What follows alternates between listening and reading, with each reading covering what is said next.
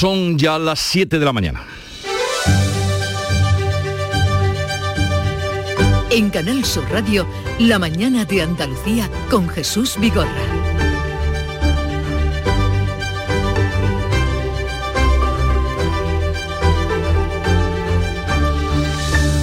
Buenos días queridos oyentes, es eh, jueves 3 de noviembre y los restos del general golpista Gonzalo Queipo de han sido exhumados esta madrugada de la Basílica de la Macarena.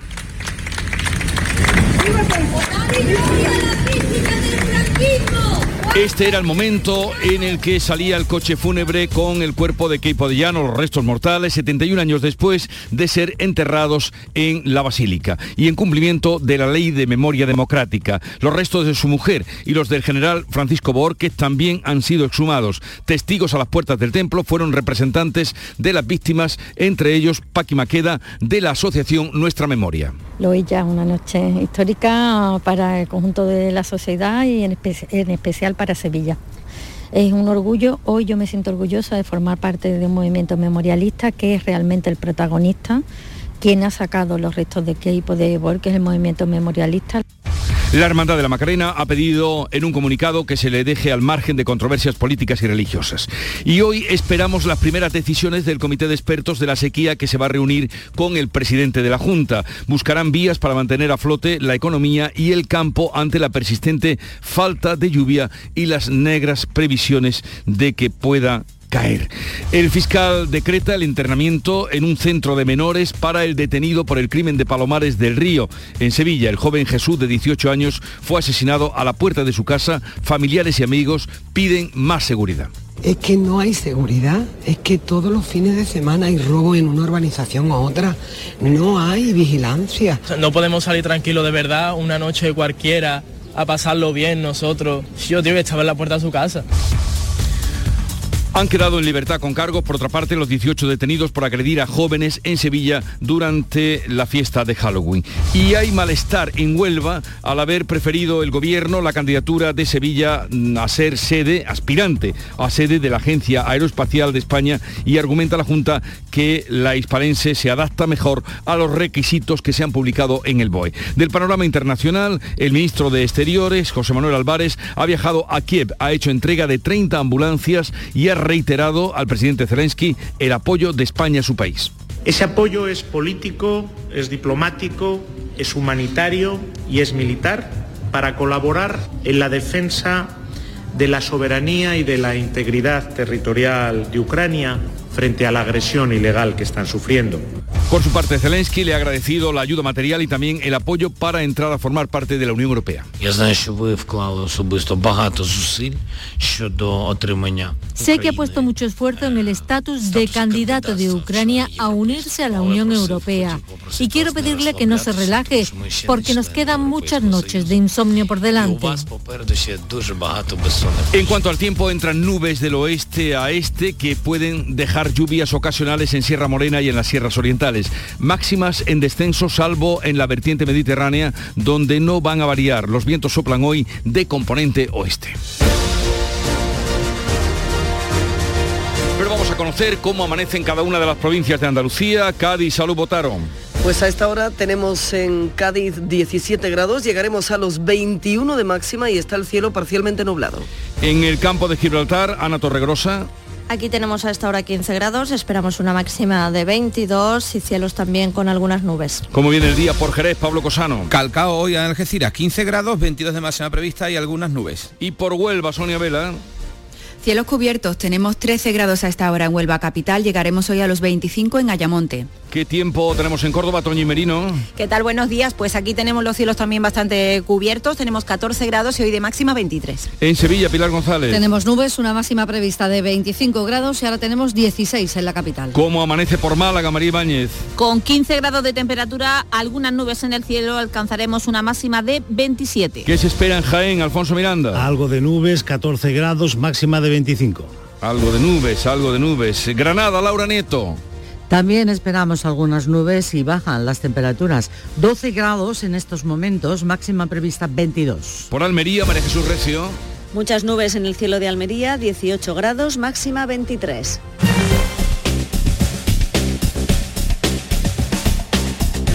Vamos a conocer cuál es el estado de las carreteras en Andalucía. Conectamos con la DGT. Lucía Andújar, buenos días. Muy buenos días. Hasta ahora no encontramos complicaciones en ningún punto de la red de carreteras de Andalucía. Las entradas y salidas están totalmente despejadas, al igual que la red principal o secundaria o los accesos a los pequeños núcleos urbanos. Pero como siempre, les pedimos mucha precaución al volante.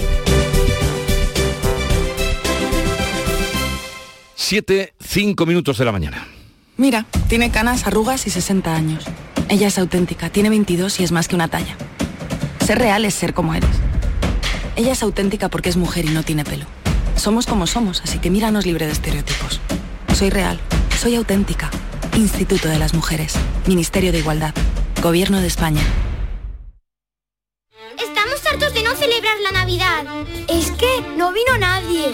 Si no había ni regalos. Pero este Queremos volver a jugar. ¡Esos! Porque todos queremos volver a jugar. ¡Vuelve la Navidad! ¡Vuelve a tiendas MGI! Si piensas hacer obras en tu vivienda, tenemos un plan. Si vais a reformar vuestro edificio, tenemos un plan. Porque en Andalucía hemos puesto en marcha el plan Ecovivienda, para que nuestro hogar sea más ecológico y accesible. Unas ayudas de hasta el 80% del coste de reformas en edificios y del 40% para obras en viviendas. Mejora de envolventes en fachadas y cubiertas, instalación de placas solares, aerotermia. Infórmate en la web del Plan Ecovivienda, en el marco del Plan de Recuperación, Transformación y Resiliencia financiado por la Unión Europea Next Generation Junta de Andalucía. En Canal Sur Radio, la mañana de Andalucía con Jesús Vigorra. Noticias. Vamos a contarles la actualidad de este día. Exhumados los restos mortales de Queipo de Llano. Ha ocurrido esta madrugada. También los de General Borquez de la Basílica de la Macarena. Han salido de allí en cumplimiento de la ley de memoria democrática. Francisco Ramón. 71 años después de su entierro, los restos del general franquista Queipo de Llano han salido de la Basílica de la Macarena de Sevilla. A las 2 y 20 de la madrugada era trasladado en una furgoneta funeraria junto a los restos de su mujer Genoveva Martí. Poco antes, eh, a eso de la medianoche, otro coche fúnebre sacaba del templo los restos del general y auditor de la Guerra Civil Francisco Borges. Al paso del coche de Queipo se han oído vítores y aplausos de los familiares y la voz también de Paqui Maqueda, activista memorialista que ha pedido honor y dignidad para las víctimas del franquismo.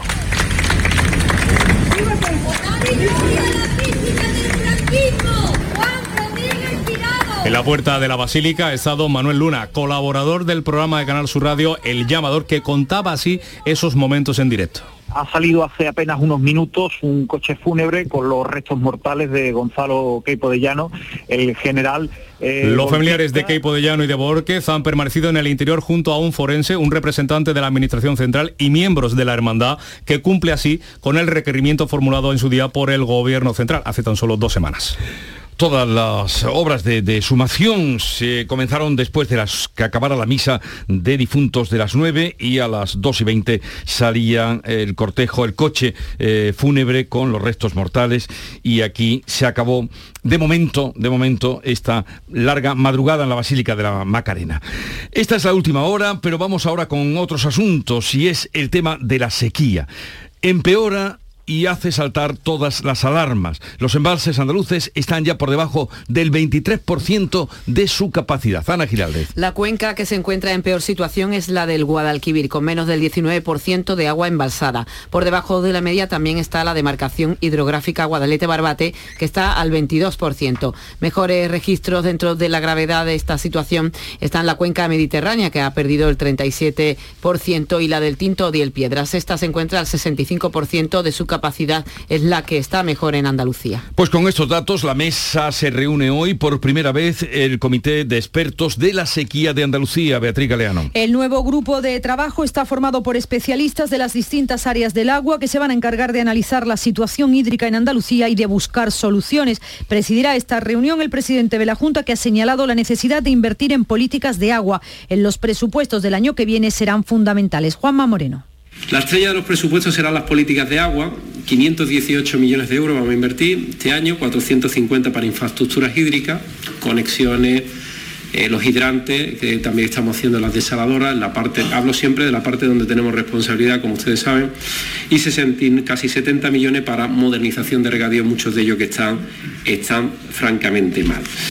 Desde 1980 las precipitaciones se han reducido un 30%, una situación que afecta a sectores claves de nuestra economía y justifica la inversión de 4.000 millones de euros hasta 2027 dentro de ese plan SOS, solo con los recursos de la Junta. Los presupuestos del año 2023 recogen, como han oído, 450 millones de euros para infraestructuras hídricas, 68 para la modernización de los regadíos. Seguimos hablando de obra pública, porque la Junta invertirá 7.800 millones de euros en infraestructuras de transporte hasta el año 2030. Así lo ha aprobado el Consejo de Gobierno este miércoles. Se llama Plan PITMA, Plan de Infraestructuras de Transporte y Movilidad, con el que busca el Ejecutivo andaluz potenciar un modelo más sostenible. Son casi 7.800 millones de euros que aportarán todas las administraciones públicas, también la Unión Europea, para cambiar las políticas de movilidad en nuestra tierra en tres direcciones, como explica la consejera de Fomento, Marifran Carazo. El primero, esa fuerte apuesta por la intermodalidad,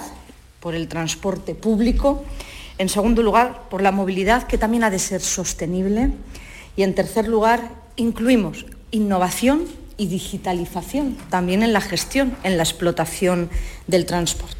Las infraestructuras sostenibles e intermodales van a absorber cerca del 65% de esa inversión, especialmente el desarrollo de metros y tranvías en Andalucía. Por ejemplo, para la línea 3 del metro de Sevilla se presupuesta 1.400 millones de euros, 156 para el de Málaga, 110 para el de Granada. En este mismo Consejo de Gobierno de ayer, la Junta ha avalado las candidaturas de Granada a sede de la Agencia Española de Supervisión de la Inteligencia Artificial y la de Sevilla, frente a la de Huelva, a ser sede de la Agencia aeroespacial. Huelva se queda sola en la competición. El alcalde onubense acusa a la Junta de dar la espalda a la ciudad, mientras en Granada todas las administraciones y la universidad se han unido en el llamado Pacto por Granada, que el ayuntamiento va a presentar al Ministerio para hacer sede de la Agencia Española de Inteligencia Artificial. El papel de la universidad, que ha creado el primer máster de Europa sobre ética e inteligencia artificial, debe ser decisivo, según el catedrático de Ciencias de la Computación, Francisco Herrera. No hay ningún criterio en el que no podemos decir que nuestra candidatura es excelente. Con todo el respeto al resto de ciudades que tienen sus méritos, solo destaco, somos la primera universidad de España y la tercera Europa. Somos la única ciudad que puede decir que la universidad número de España está en su ciudad. Vamos ahora con las reacciones que todavía colean de la noche de Halloween en Andalucía, en concreto en Sevilla. La Guardia Civil no descarta más detenciones relacionadas con el crimen del joven de 18 años apuñalado en la puerta de su casa en el pueblo de Palomares del Río en Sevilla. El juez ha enviado a un centro de menores al único arrestado por ahora, un joven de 16 años, y ha decretado el secreto de las actuaciones. Las investigaciones tratan de avanzar sobre un posible móvil. Se barajaba el escenario de posibles robos e incluso que víctima y agresor podrían haber coincidido antes en un parque del municipio, pero por ahora son hipótesis nada más. En cuanto a la existencia de más implicados, la autopsia debe confirmar si recibió agresiones de más individuos, además de la herida de arma blanca que presentaba el cadáver. El alcalde Manuel Benjumé asegura que esa noche había suficiente dotación policial en Palomares del Río. Había turnos de, de policía local en la, noche, en la madrugada, porque bueno, sabemos que es un día en el que hay mucha gente en la calle, en la que se hacen eh, fiestas también en, muchas casas particulares y habíamos, eh, había turno de policía local. Lo que pasa que claro, evidentemente esta desgracia nos ha cogido a todos que nos ha dejado con el pie totalmente cambiado. El velatorio y funeral tendrá lugar hoy jueves en el tanatorio de la S30 de Sevilla. En Málaga, la policía ha detenido al presunto autor de la muerte a tiros de un joven de 28 años en la barriada de La Corta. El arrestado de 21 años es primo de la víctima. Y de nuevo en Sevilla ya están en libertad los 11 menores que estaban custodiados por la policía tras agredir a otros jóvenes en el recinto de la Feria de Abril de Sevilla en la noche de Halloween. Han comparecido ante la Fiscalía de Menores y se han acogido a su derecho a no declarar. Se les investiga por los supuestos delitos de robos, agresiones o vandalismo. La policía alerta de que estos grupos de jóvenes han perdido el miedo a las actuaciones de las fuerzas del orden. Y el alcalde de Sevilla, Antonio Muñoz, habla incluso de la educación de los jóvenes y la forma que tienen de divertirse. Que hacer una reflexión, pero no todo es policía. Aquí la palabra educación eh, juega un papel fundamental y creo que tenemos que reflexionar eh, en torno a qué tipo de fiesta o cómo ocupamos sobre todo el espacio público por parte de los jóvenes. El presidente de la Junta, en declaraciones a Canal Sur Radio, se ha mostrado muy preocupado por todos estos hechos violentos en los que se han visto involucrados menores, bien como víctimas o bien como agresores. Juanma Moreno reclama mayor presencia policial.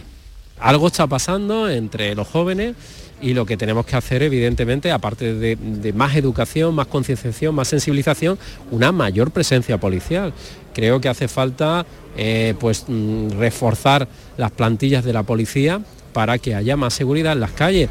Los datos del Ministerio del Interior reflejan un crecimiento sostenido de la violencia juvenil durante los últimos cinco años. Sobre este asunto, el psicólogo y presidente de ADINFA, el primer centro hospitalario especializado en el tratamiento de adolescentes en conflicto en Andalucía, Ricardo Pardo, ha destacado en el Mirador de Andalucía la gravedad de la violencia juvenil y el aumento también del número de niñas que la ejercen. Está aumentando el número de niñas con problemas de violencia. En nuestro hospital ahora mismo tenemos más niñas que niños. Estamos hablando desde los 12 o 13 hasta los 18, 17, 18. De este asunto hablaremos también hoy en el programa con nuestro colaborador, el juez magistrado Emilio Caratayo. Detectados dos nuevos brotes de viruela ovina y caprina en Granada y ya ha saltado esta viruela, este, esta situación a Almería, porque allí se ha dado otro brote. Agricultura investiga dos nuevos focos en explotaciones de la localidad almeriense de Oria, el primero en la provincia después de 70 años y otro en la localidad granadina de Benamaurel. En el caso de Oria hay afectadas 106 cabezas de ganado, la mayoría ovejas, y en Benamaurel la explotación tiene más de 300 cabezas. En la comarca de Baza hay de momento más de 20.000 cabras y animales confinados para evitar que se extienda esta patología, aunque ya ha saltado a la provincia de Almería. Con estos dos, hasta el momento se han detectado 11 focos de la enfermedad ovina. Pues esta es una crisis añadida a la que de por sí atraviesa el sector lácteo, que viruela aparte, este año va a sacrificar 60.000 cabezas de ganado en España, 4.000 de ellas en Andalucía. Y es que los precios de producción están disparados, la sequía es acuciante y el precio del litro de leche está tirado. Unas circunstancias que obligan a los ganaderos a sacrificar sus animales, tal y como explica el responsable de vacuno de leche de COAG Andalucía, José Luis de la Rosa. Le demos seguridad en el negocio, que empiecen a salirle los números, que no estén en pérdida, entonces al menos el sector pues se vuelve a animar y empieza otra vez a, producir más leche, pero ahora mismo la incertidumbre que hay, los cereales por las nubes, la energía por las nubes, las explotaciones pagándonos la leche en que estamos perdiendo dinero, nadie se atreve a, a meter más animales, a producir más o a intentar ampliar su negocio. Vamos con otro asunto. El Partido Popular pide la comparecencia urgente del ministro del Interior tras la emisión de un documental de la BBC que contradice las versiones de España y de Marruecos sobre el salto a la valla, a la valla de Melilla que se produjo el pasado mes de junio. Hubo 23 muertos, esto según cifras oficiales y decenas de desaparecidos. El documental de la televisión británica, de la televisión pública británica, muestra cómo la policía marroquí devolvió a Marruecos a migrantes que estaban en suelo español y señala que también algún cuerpo sin vida, algún cadáver de una zona controlada por nuestro país al otro lado de la frontera. Interior dice que en el documental de la BBC se hacen acusaciones graves, pero no se aporta ninguna prueba. Por ello, el PP propone que se vea en el Congreso. Y es desde el propio Ejecutivo desde donde se pide también una investigación ante la gravedad de los hechos. Lo ha hecho la vicepresidenta segunda del Ejecutivo, Yolanda Díaz, ya saben, de Unidas Podemos. Los derechos humanos no son relativizables. Y he dicho además que unos hechos de tanta gravedad tienen que ser investigados. Y lo vuelvo a decir en el día de hoy.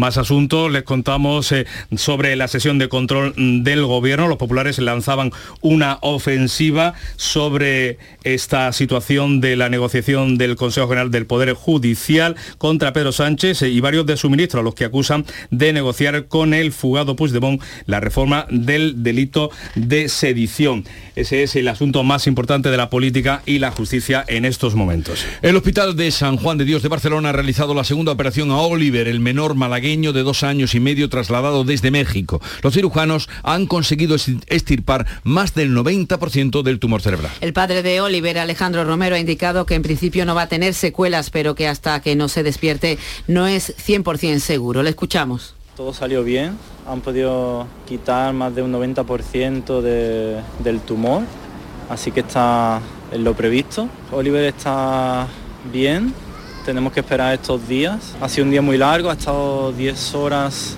en quirófano, así que ha sido una espera un poco dura para nosotros.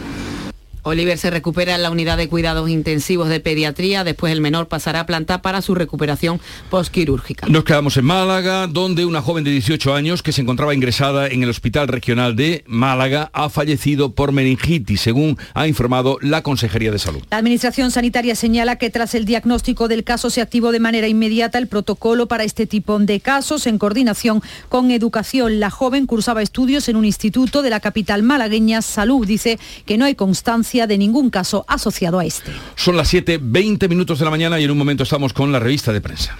La mañana de Andalucía.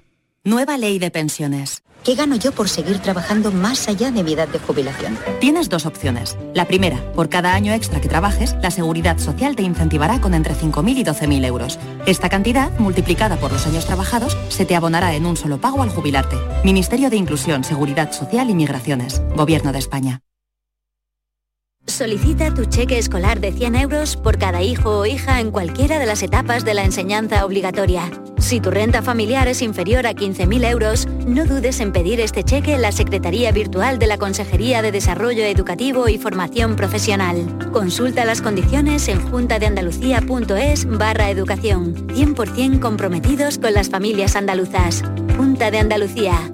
¿Y tú? ¿Qué radio escuchas? La jugada de Canal el deporte. Los fines de semana a Pepe La Rosa y Ana. Me encanta el programa de Paco Rillero, El Flexo. Es un muy buen programa. Canal Sur Radio, la radio de Andalucía. Yo, escucho Canal Sur radio.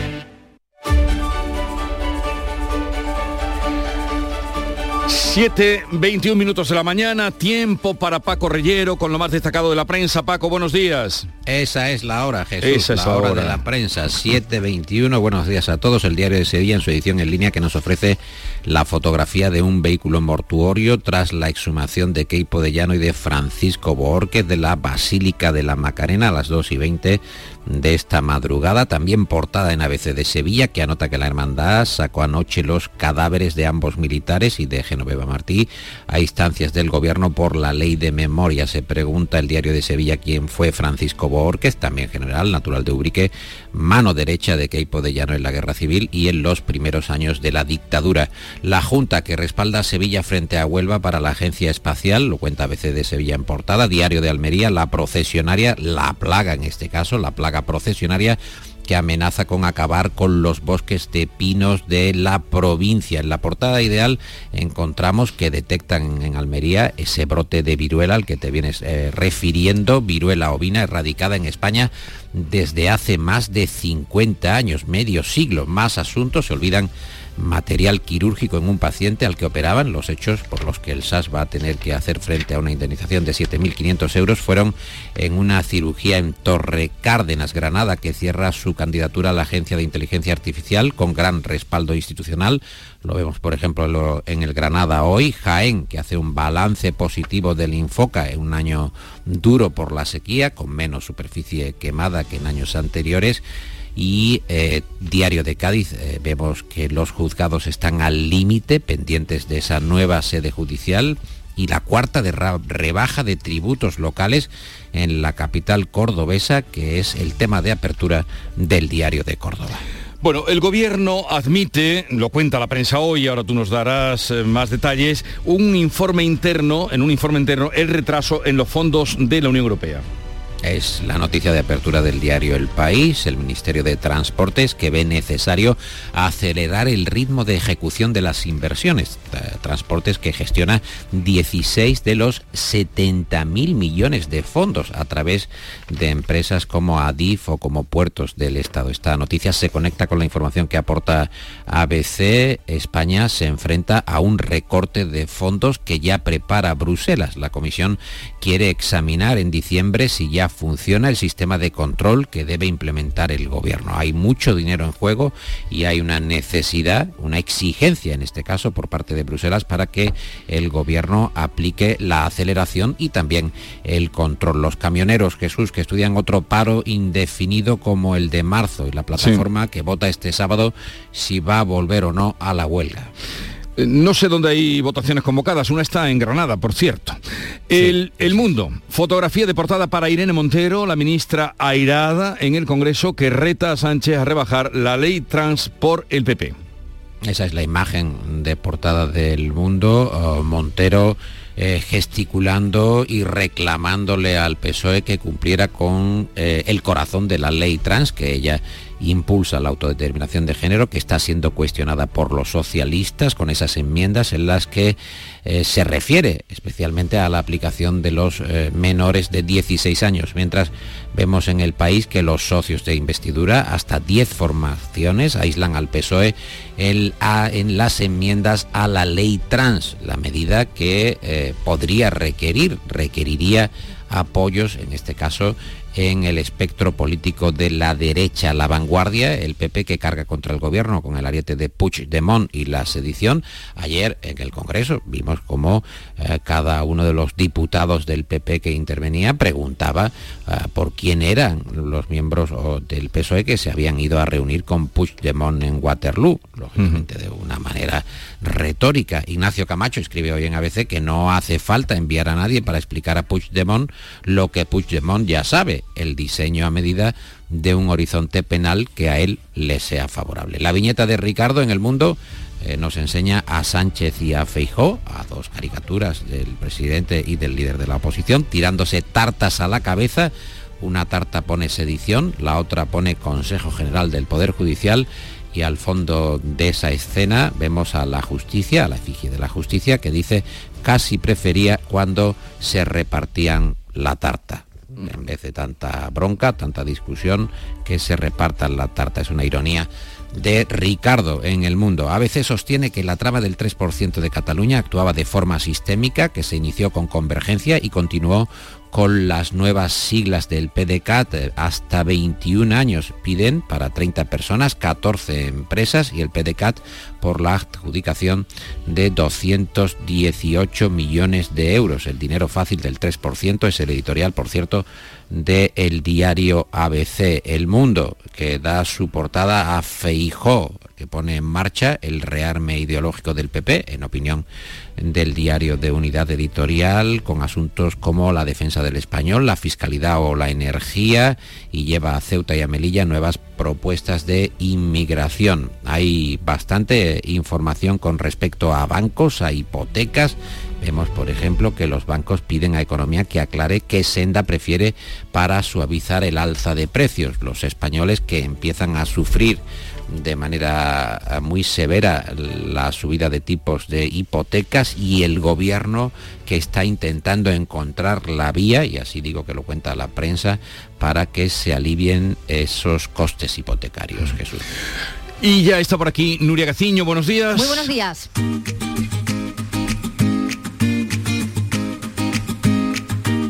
Vitaldent les ofrece este programa.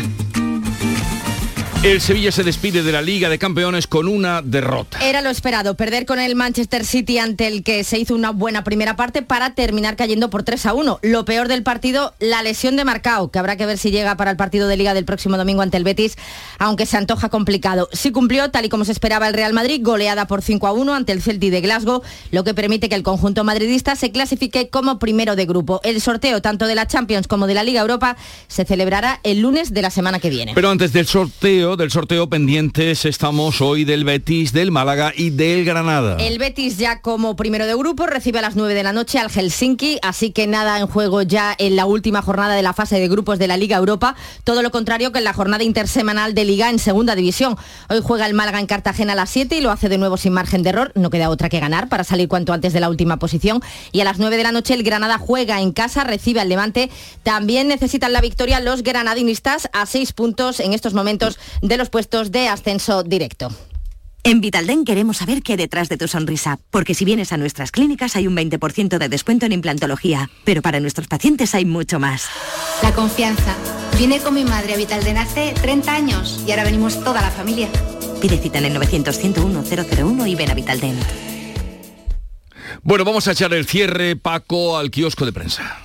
Bueno, estoy sorprendido porque en el diario de Almería encuentro una noticia que es rapapolvo del cura de Topares en Almería, en la provincia de Almería. Lo veo en el diario de Almería. Eran las 10 de la mañana en el cementerio de Topares, que estaba todo preparado para la misa del día de Todos los Santos y el cura aprovechó el momento ante 100 feligreses para decir que había muchos gastos de luz, muchos gastos en la... Bueno, aquello quedó verdaderamente eh, estupefacto, la situación se congeló y hay ahí un aprovechamiento del Día de los Difuntos de manera verdaderamente pintoresca. El rapapolvo del cura de Topares. Recomiendo que se lea la crónica.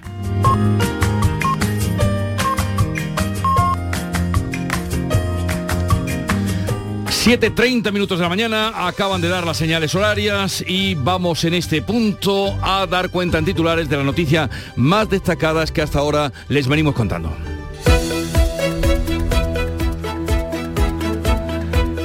Exhumados los restos de Keipo de Llano de la Basílica de la Macarena en Sevilla. Los restos del general franquista y los de su mujer han salido de la Basílica esta madrugada. También anoche se exhumaban los restos del general y auditor de la Guerra Civil Francisco Borquez en cumplimiento de la ley de memoria.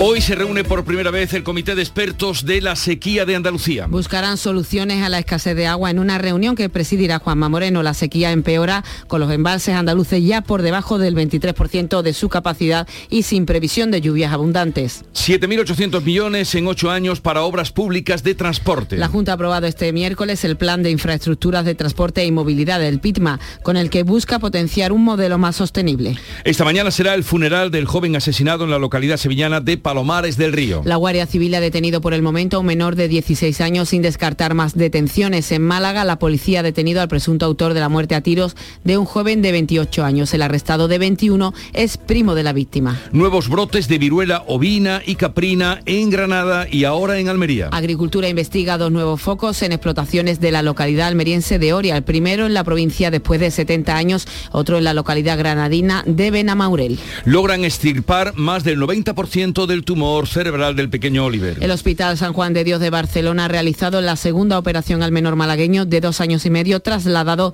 desde México. La intervención ha durado 10 horas y ha contado con la participación de un equipo de 15 profesionales. Y vamos a recordar ahora el pronóstico del tiempo para hoy. Tendremos cielos nubosos tendiendo a cubiertos de oeste a este sin descartar precipitaciones débiles y ocasionales más probables en Sierra Morena y en sierras orientales y no van a alcanzar la vertiente mediterránea. Las temperaturas máximas en descenso los vientos de componente oeste aumentando en el litoral mediterráneo y el estrecho donde serán ocasionalmente fuertes. 7.32 minutos de la mañana, en un momento vamos con las claves económicas del día. La mañana de Andalucía. Mira, tiene canas, arrugas y 60 años. Ella es auténtica, tiene 22 y es más que una talla. Ser real es ser como eres. Ella es auténtica porque es mujer y no tiene pelo. Somos como somos, así que míranos libre de estereotipos. Soy real, soy auténtica. Instituto de las Mujeres, Ministerio de Igualdad, Gobierno de España. Ahora más que nunca descubre las posibilidades que la tarjeta de crédito Cajamar tiene para ti. Puedes aplazar compras, máxima seguridad en compras online y además la llevas puesta en el móvil. Para más información visita nuestra web. Cajamar. Distintos desde siempre. Montepío, ¿en qué podemos ayudarle? Quería saber si mi seguro de salud tiene cobertura fuera de Andalucía. Claro que sí, en toda España. Y si viaja al extranjero, cuenta con asistencia en caso de urgencia. Con la garantía de Adeslas, entidad reaseguradora de los productos de salud de Montepío. Visite montepíoconductores.com. Montepío, lo tiene cubierto. Las claves económicas con Paco Bocero. Paco, buenos días. Buenos días Jesús, ¿qué tal? Bueno, deseando que nos cuentes las claves económicas que tenemos para hoy, a ver qué augurios se presentan. Vamos a ver si no tenemos demasiadas malas noticias. Bueno, Venga, cuéntanos. hoy es que la atención se va a centrar en los datos de paro registrado y afiliación a la Seguridad Social, que como es habitual, se van a dar a conocer ahora a las 9. Y también será interesante, aunque en otro contexto, la reacción de, los, de, las bolsas de los mercados hoy a la subida de tipos de guerra en Estados Unidos. Porque aunque buena parte de su evolución en octubre, que ha sido, por cierto, para la bolsa el mejor mes desde noviembre de 2020, para el IBEX 35, haya tenido que ver con los resultados de las grandes compañías cotizadas, resultados además que pusieron en estos días, está semanas del año y veremos cómo evolucionan. Pero mira, volviendo a la actualidad de hoy, hablando del paro registrado, recordemos que los datos avanzados que ofreció el ministro Escriba hace unos días, se prevía que octubre cerraría con un promedio de 102.000 afiliados más a la seguridad social que en términos desestacionalizados se traducirían en la, creación de 15.000 nuevos puestos de trabajo. si no recuerdo mal, eso estaría por debajo de la media de los últimos meses, que estaba entre los 30.000 y los 35.000 empleos. Así es, buena observación, porque mm, efectivamente, a pesar de que octubre debería seguir ofreciendo datos positivos, ya se comenzaría a observar una clara ralentización en el ritmo de la creación de empleo. Y es que si miramos la EPA publicada hace una semana, la creación de empleo en el tercer trimestre ya reflejaba ese menor ritmo y aumento del paro, aunque se resaltó que era producto del aumento de la población activa.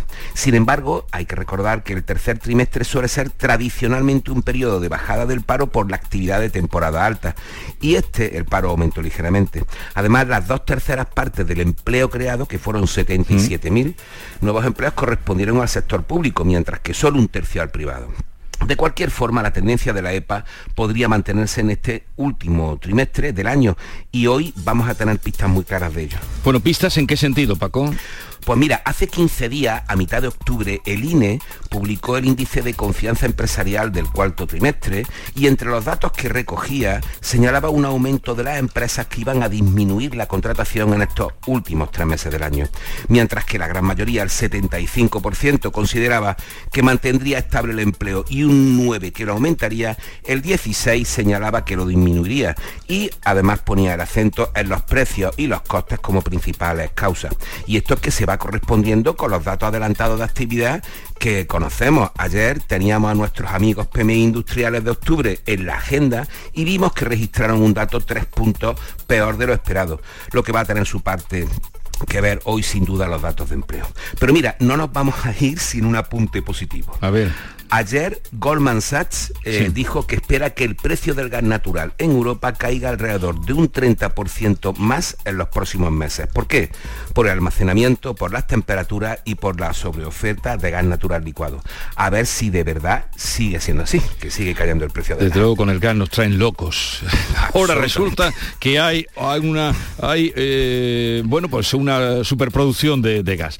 Oye, y de la Reserva Federal. Mm, pues mira, eh, la Reserva Federal, independientemente de que cumpliese con su pronóstico del 0,75%, sí que es verdad que hay una lectura agridulce después porque mm, parece ser que hubo una insistencia, la interpretación es que hay una insistencia en que va a ir a los topes máximos, allá hablábamos del 5% y lo va a hacer lo más rápido ¿Y, eso significa que aquí bueno, también llegará sin duda la subida de los tipos de interés Hombre, no ni mucho menos a ese nivel ya, ya, ya, del 5%, pero... sí, sin duda ninguna. En diciembre, como ya lo comentamos, eh, el BC volverá otra vez a subir los tipos. No sabemos si otro 0,75 o un 0,50, pero una subida importante también la vamos a tener. Están determinados a hacerle frente a la inflación de cualquier forma, sea de una forma o de otra, sea de oferta o de demanda, y vamos a tener subidas de tipos de oficiales estos meses sin ninguna duda.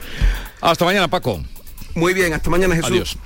En Canal Sur Radio, por tu salud, responde siempre a tus dudas. Hoy dedicamos el programa al problema de los calvos, a la alopecia, la pérdida de cabello. Contamos con especialistas de la Academia Andaluza de Dermatología que nos van a dar cuenta de las nuevas técnicas de implantes y otras novedades para el tratamiento de la caída del cabello, la alopecia. Y todo eso sin ir más lejos y en directo. Envíanos tus consultas desde ya en una nota de voz al 616-135-135. Por tu salud, desde las 6 de la tarde con Enrique Jesús Moreno. Más Andalucía, más Canal Sur Radio.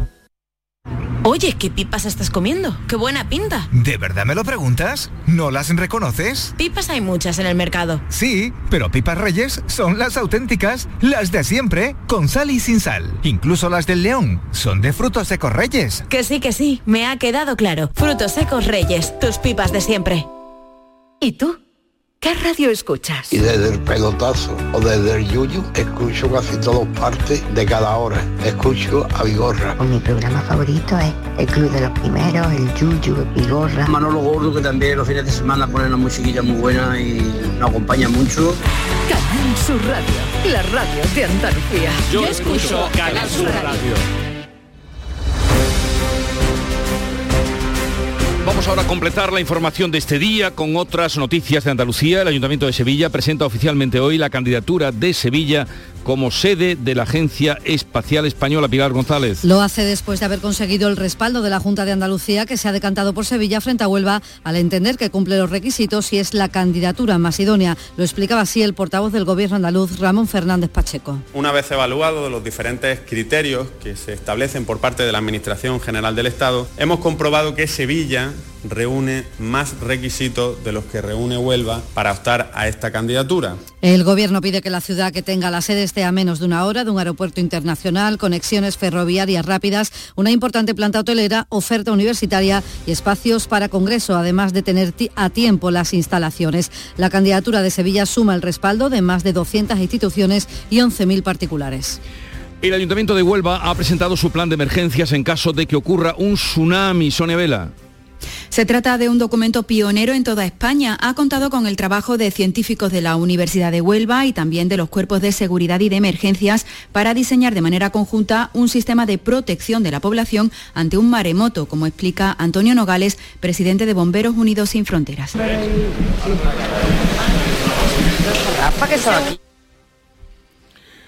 ese sonido, decía Antonio Nogales, que es fundamental que la población onubense sepa cómo actuar en caso de tsunami. Además, los edificios públicos, como las escuelas o el estadio de fútbol, va a tener su propio plan estratégico de actuación. Desde el Ayuntamiento de Huelva subrayan que el riesgo de que se produzca un tsunami existe y que, por tanto, hay que afrontarlo con responsabilidad, pero sin alarmismo pero que, tarde, que tarde en llegar.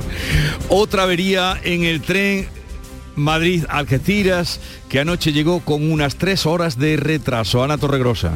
Tenía que haber llegado a Algeciras a las ocho y media de la tarde, lo hizo pasadas las 11 de la noche y es que cuando no se cumple ni una semana de la última incidencia, este tren volvía a sufrir ayer una avería que dejó a los pasajeros tirados en Antequera durante unas tres horas. Según la plataforma Andalucía Bay, desde 2018 han contabilizado más de 250 días con algún problema en el tren que une Algeciras con la capital de España. Pues ya ven, eh, antes de comprar el billete quizá haya que preguntar eh, con cuánto tiempo o a qué hora va a llegar. Desde esta madrugada se han dejado de comercializar las segundas categorías de berenjenas por la crisis de precios. Solo se vende extra y primera para reajustar los mercados en aplicación por primera vez de la extensión de normas de calidad. María Jesús Recio. El Comité de Crisis de la Interprofesional de Frutas y Hortalizas Hortifruta ha aprobado esa retirada de berenjenas de segunda categoría. Se aplica esta norma que permite pagar a los agricultores por el precio que se retira. Las berenjenas irán a bancos de alimentos o vertederos. La crisis de precios es total, dice Andrés Góngora, secretario general de COAG en Almería. están siendo, bueno, en este inicio del mes de noviembre, un auténtico desastre. Fijaros que las cotizaciones de la berenjena de primera, ¿eh? no, no las que se van a retirar, sino de las primeras categorías están entre 20 y 30 céntimos muy por debajo de lo que a día de hoy son sus costes de producción. ¿no? Achacan la situación también a los precios en los supermercados y no descartan que esta medida afecte a otros productos en los próximos días. En Jerez, condenado a casi nueve años de cárcel, el acusado de matar a puñaladas a un joven en una pelea por drogas ocurrió en 2020. Pablo Cosano. Pues sí, finalmente ocho años, 11 meses y 29 días de cárcel al joven acusado de matar a otro en la calle Nuño de Cañas en Jerez, en pleno centro, en la Navidad de 2020. Eh, uno de los jóvenes había quedado con el otro para comprarle droga en su domicilio. El acusado lo entregó La víctima no solo se negó a pagarle, sino que le apuntó con una pistola simulada y echó a correr. El acusado sacó una navaja y después de darle al alcance le asestó varias puñaladas que acabaron con su vida. Tras de cara lo culpable, el jurado popular lo ha condenado por homicidio. Se le ha rebajado la pena que pedía la Fiscalía de 17 años porque el condenado consumidor de drogas ha reconocido los hechos, ha colaborado con la policía y ha pedido perdón a la familia. Tercera jornada de huelga en Airbus. Salud, Botaro. A esta hora con un seguimiento del 95% en la factoría del puerto y del 80% en la de Puerto Real, según el sindicato UGT. Reclaman la revisión salarial de las nóminas y esperan que los llame la dirección de Airbus para negociar el secretario de Industria de la UGT, Antonio Montoro. No tenemos ninguna noticia de, la empresa todavía, en el cual, pues bueno, una empresa que se, se presta a hacer modelo en muchos temas y con beneficio después de la pandemia, pues resulta que ahora mismo eh, aún no ha dicho nada de reparto de estos beneficios. Sí, en un comunicado ha dicho la dirección que considera la huelga desproporcionada e impropia dentro del clima de cooperación alcanzado con la firma del sexto convenio colectivo. El niño malagueño Oliver se recupera en Barcelona de la segunda cirugía para extirparle el tumor cerebral. Los médicos le han extirpado ya el 90% del tumor. María Ibáñez. La intervención duró ayer 10 horas y contó con la participación de un equipo de 15 profesionales. Esto es lo que decía el padre de Oliver, Alejandro Romero, después de esa intervención. Todo salió bien. Han podido quitar más de un 90% del tumor, así que está en lo previsto. Oliver está bien, tenemos que esperar estos días. Llegamos así a las 7.45 minutos de la mañana, 8 menos cuarto, tiempo ahora para la información local. Atento. En la mañana de Andalucía de Canal Sur Radio, las noticias de Sevilla. Con Pilar González. Hola, buenos días. Esta madrugada han sido sumados los restos del general franquista Keipo de Llano y también de Boorquez. Esta mañana será el funeral del joven asesinado en Palomares. El único detenido hasta ahora está en un centro de menores y hoy el ayuntamiento de Sevilla presenta el dossier ante el gobierno para que la ciudad sea la sede de la Agencia Espacial Española. Enseguida los detalles, antes el tráfico. Queda un kilómetro de retención en la A4 a la altura de Carmona después de que esta noche haya ardido un camión en sentido Sevilla. Se está terminando de limpiar la vía. Además hay retenciones en las autovías de acceso a la capital de 4 kilómetros, por ejemplo, por la de Huelva. En el interior, tráfico intenso en las avenidas de entrada. Y hay nubes y algo de riesgo de chubascos ocasionales en la Sierra Norte. Las temperaturas bajan ligeramente. La máxima prevista es de 25 grados en Sevilla, 23 en Lebrija y Morón y 22 en Écija. A esta hora 15 grados en la capital. Las noticias de Sevilla. Canal Sur Radio. Los restos mortales de los generales golpistas Keipo de Llano y Borquez han sido exhumados esta madrugada y han salido de la Basílica de la Macarena en cumplimiento de la ley de memoria democrática después de más de 70 años enterrados con todos los honores. Los familiares de ambos generales llegaban poco después de las 9 de la noche cuando se ha cerrado el templo al público. Han permanecido en el interior junto con un forense, un representante de la Administración Central y miembros de la corporación. Poco antes de la medianoche salía un coche fúnebre con los restos de Borquez y a las 2 y 20 de la madrugada una furgoneta funeraria trasladaba los restos de Keipo de Llano y de su mujer. Al paso del coche de Keipo de Llano se han oído vítores y aplausos de la familia. También estaba Paqui Maqueda, activista memorialista. Siempre me he preguntado qué pensaba mi abuela cuando entraba en esta basílica y a la izquierda estaba enterrado el responsable de que asesinaran a su padre, a su hermano, de que dos de sus otros hermanos fueran presos. Lo ya una noche histórica para el conjunto de la sociedad y en, especial para Sevilla. Keipo de Llano firmó, Keipo de Llano firmó 45.000 condenas de muerte, más de 3.000 aquí en Sevilla. La hermandad cumple así con el requerimiento formulado por el Gobierno Central hace dos semanas para que sumara los restos a la mayor brevedad. Lo hace en cumplimiento de la Ley de Memoria Democrática. La hermandad ha emitido un comunicado en el que pide que se le deje al margen de cualquier polémica ideológica o política. Vamos a comprobar a esta hora cómo, cuál es la situación en la Basílica. Se respira allí tranquilidad. Se encuentra nuestra compañera Nuria Durán. Buenos días. Buenos días desde la Basílica de la Macarena. A esta hora tenemos una imagen muy poco frecuente, muy poco habitual, y es observar cómo las luces de la Hermandad de la Macarena permanecen encendidas. Sin duda, señal de que todavía ha habido trabajo de madrugada una vez exhumados y trasladados en coche fúnebre los restos de Keipo de Llano, su mujer, y Francisco Borquez. Tenemos otra estampa que tampoco es frecuente y es ver, observar cómo hay curiosos que se paran a contemplar la basílica creyendo encontrar algún signo, algún vestigio de lo que ha ocurrido esta madrugada. No es así, la basílica luce exactamente igual que cualquier otro día. Esos curiosos también están haciendo fotos para recordar, para dejar constancia que ellos han estado aquí. Son las 7 de la mañana y 48 minutos. La gran fiesta del jazz se da cita en el Teatro Central del 2 al 6 de noviembre. Bill Frisell, Son del Espacio, Paolo Fresu, Moisés Sánchez Invasion Trio y Tantam Drum Fest llenarán de sonidos improvisados la sala principal del Coliseo Sevillano. Venta de entradas en teatrocentral.es. Agencia Andaluza de Instituciones Culturales, Junta de Andalucía. Foro Flamenco de Canal Sur. Este 4 de noviembre descubre tres artistas del flamenco. La voz de Reyes Carrasco, el baile de Manuela Carrasco, hija, y a la guitarra Álvaro Mora con sus correspondientes acompañamientos. Desde las 5 de la tarde en el Teatro Fundación Cajasol. Entrada gratuita con invitación. Recogida en la taquilla de la Fundación Cajasol. Calle Álvarez Quintero, Sevilla. Foro Flamenco de Canal Sur. Con el patrocinio de la Fundación Cajasol. En Canal Sur Radio, las noticias de Sevilla. Esta mañana va a ser el funeral en el tanatorio de la S30 del joven asesinado en Palomares del Río cuando iba a entrar en su casa. De momento, la Guardia Civil ha detenido un menor de 16 años de Coria del Río. El juez lo ha enviado a un centro de menores, pero se esperan más detenciones porque se sabe que actuó en grupo. Se baraja la hipótesis del robo. En el municipio no salen de la incredulidad tras este crimen. Sus amigos y compañeros de remo recuerdan así a Jesús. Éramos un grupo de seis y siempre seremos un grupo de seis con él. Jesús era todo lo que te digas poco. No podemos salir tranquilos de verdad una noche cualquiera a pasarlo bien nosotros. Yo tío que estaba en la puerta de su casa. Otro caso que está en investigación. De momento el juez ha dejado en libertad con cargos a un joven de 21 años detenido por supuestos abusos sexuales a dos menores de tan solo 10 años en Aznalcázar. Ha dictado una orden de alejamiento de los niños. Y la Fiscalía de Menores también ha dejado en libertad a los 11 menores que permanecían detenidos por las agresiones a otros menores en el barrio de los Remedios de Sevilla. Ya están libres, por tanto, los 18 que fueron detenidos por la policía. Todos se han negado a declarar y se les investiga por robo, actos vandálicos y lesiones.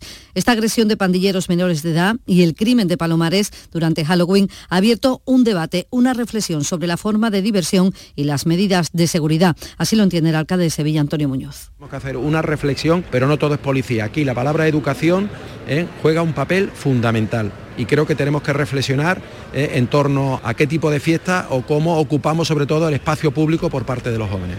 El presidente del sindicato profesional de la policía local, Luis Val, advierte en Canal Sur Radio de que hay muchos jóvenes que han perdido el miedo a la policía. La gran agresividad que está tomando alguna parte de la ciudadanía, sobre todo personas de, de menores y de edades comprendidas entre los 18 y 25 años, que pierden todo miedo tanto a la policía como a la, al resto de los ciudadanos.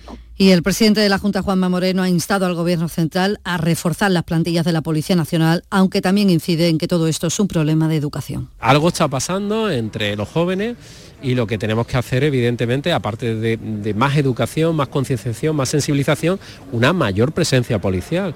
Creo que hace falta eh, pues, mm, reforzar las plantillas de la policía para que haya más seguridad en las calles. Y el subdelegado del Gobierno en Sevilla, Carlos Toscano, insiste en que no hay policías suficientes para atajar lo que es un problema de educación.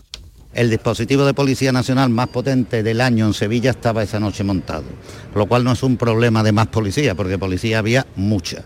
Lo que, lo que es un problema de que, claro, hay conductas que no puede uno casi ni imaginar que se van a producir y se están produciendo. Y más asuntos. El Ayuntamiento de la capital presenta oficialmente hoy la candidatura de Sevilla como sede de la Agencia Espacial Española. Esto llega después de que la Junta se haya decantado por Sevilla frente a Huelva al entender que cumple los requisitos que ha propuesto el Gobierno central. Lo ha explicado así el portavoz del Gobierno andaluz, Ramón Fernández Pacheco. Hemos comprobado que Sevilla reúne más requisitos de los que reúne Huelva para optar a esta candidatura. Si hubieran sido otros los requisitos, pues probablemente Huelva reuniría más, más logros.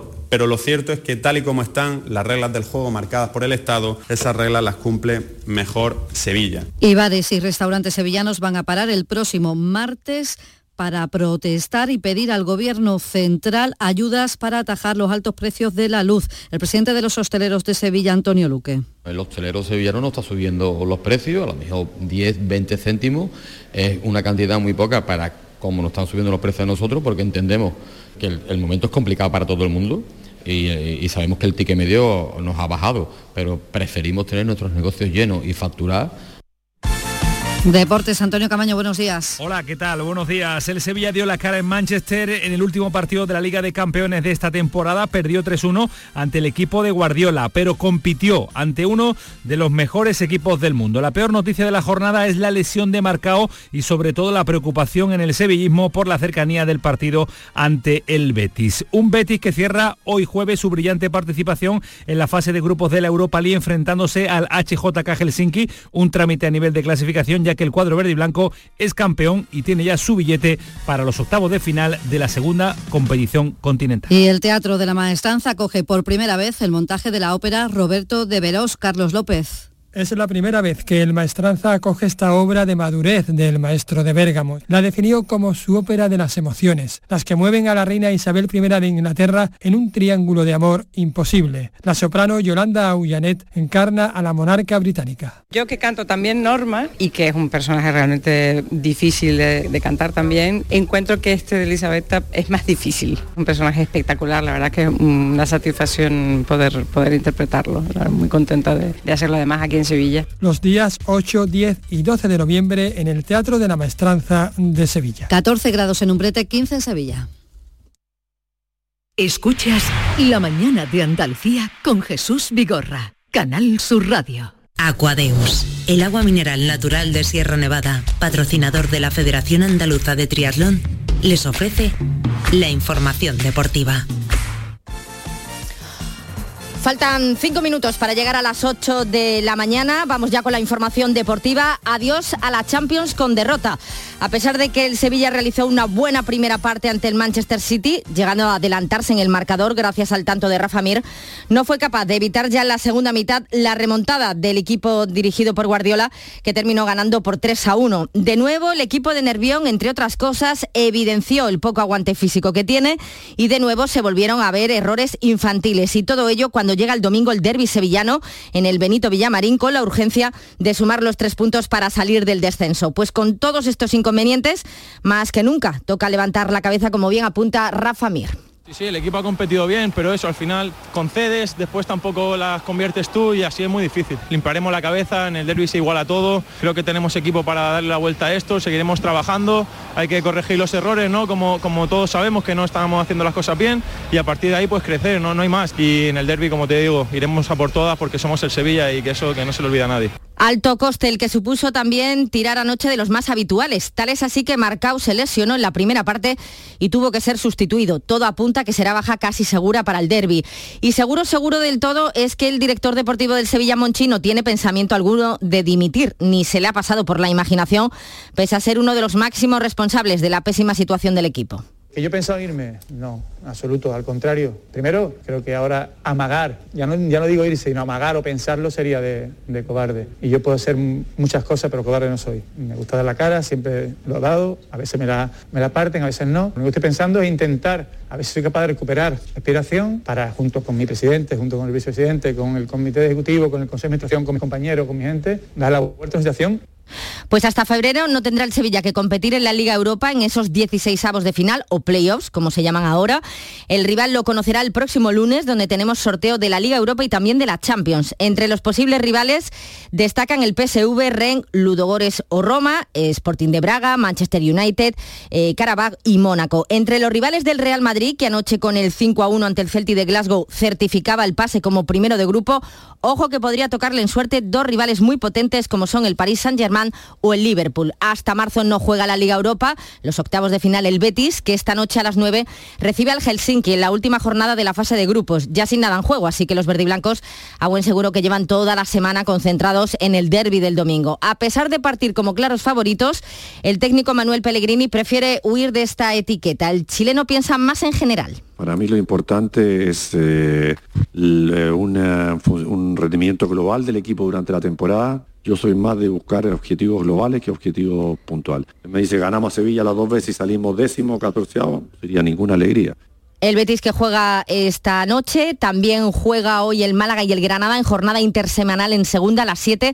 El conjunto malagueño eh, visita al, al Cartagena y lo hace de nuevo sin margen de error. No queda otra que ganar para salir cuanto antes de la última posición de la tabla. Como uno de los aspectos que no funciona es claramente el anímico, Pepe Mel ha vuelto a recurrir a la psicóloga Patricia Ramírez. Yo no entiendo esto como, como algo que hay que echarle huevos. El fútbol no es echarle huevos. El fútbol es pensar, el fútbol es entrenar y hacer las cosas bien. Yo trabajé en el Betis con Patricia Ramírez, que es el coach deportivo, y, ella va a estar conmigo ya mañana. El club ha atendido a esa petición que yo, que yo le he hecho y el gabinete de Patricia va a estar conmigo cada día de partido, a disposición de los jugadores y, y sobre todo para, para que tengan una herramienta más. Pues a ver si le va mejor al Málaga. A las 9 de la noche el Granada juega en casa, recibe al Levante. También necesitan la victoria los granadinistas a seis puntos ahora de los puestos de ascenso directo. Jornada también la que hemos tenido en la Liga Femenina, la primera jornada que en su día fue aplazada por la huelga de las árbitras. Empate a uno en el duelo andaluz entre el Sporting de Huelva y el Sevilla y derrota del Betis 3 a 0 ante el Valencia. Mejor le ha ido al Unicaja de Málaga que en una nueva jornada de la Champions de baloncesto ganaba al Pau de Salónica 77 a 63. Aquadeus, ahora más cerca de ti, procedente del manantial Sierra Nevada, un agua excepcional en sabor, de mineralización débil que nace en tu región. Aquadeus Sierra Nevada es ideal para hidratar a toda la familia y no olvides tirar tu botella al contenedor amarillo. Aquadeus, fuente de vida, ahora también en Andalucía.